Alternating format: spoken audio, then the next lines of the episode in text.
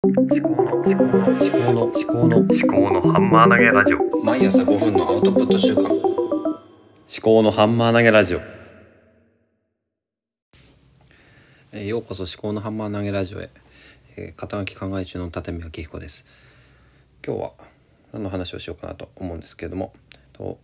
一点昨日はねあの一点集中アウトプットということであの私特にあの着想アイディアの資質が、まあ、強い。ということであの、まあ、ストレングスファインダーっていう、ね、自己理解ツールであの着想の資質が強いっていうことが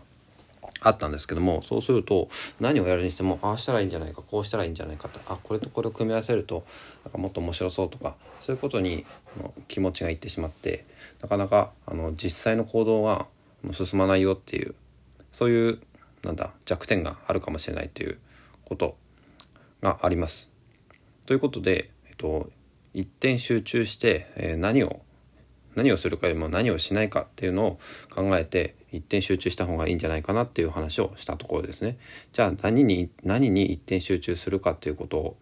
を、まあ、考えていこうかなと思うんですけれども、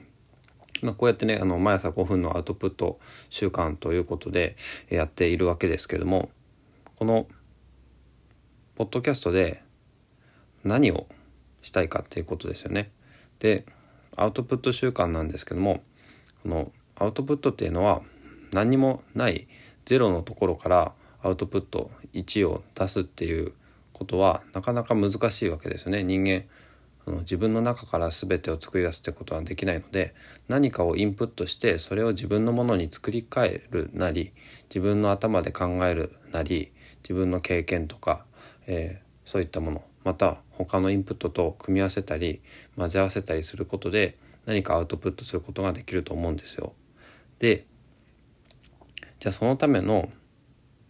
手法というか手段そういったものを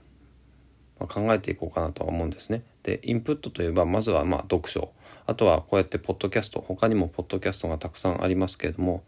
ポッドキャストとか、ラジオとかボイシーとかテレビとか YouTube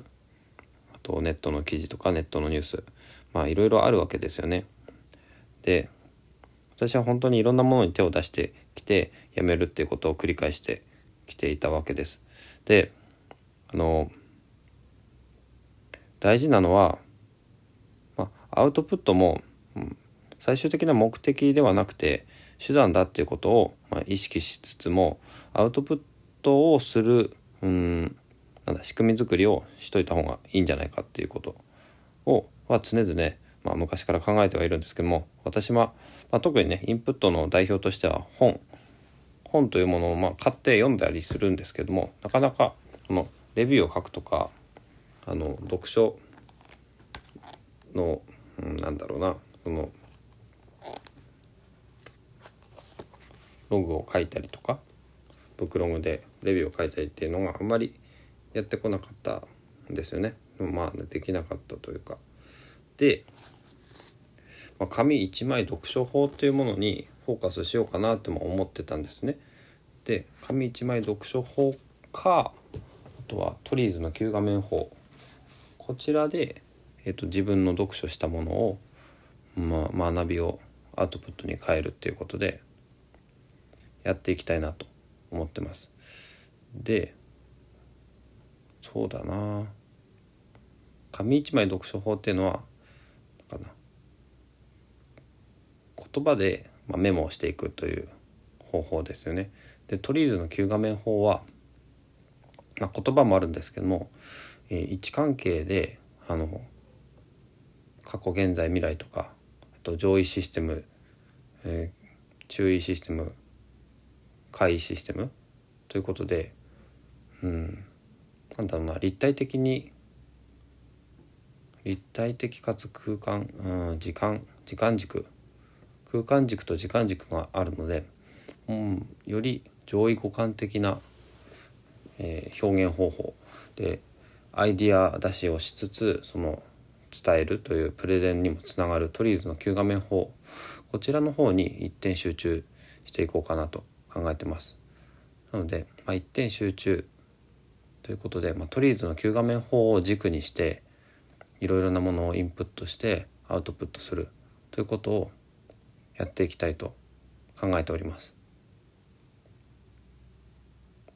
いろいろ試行錯誤しながらやっていくかと思います。また明日どうなっているかお楽しみにはい最後までお聴きいただきましてありがとうございました。お相手は立見明彦でした。ではまた。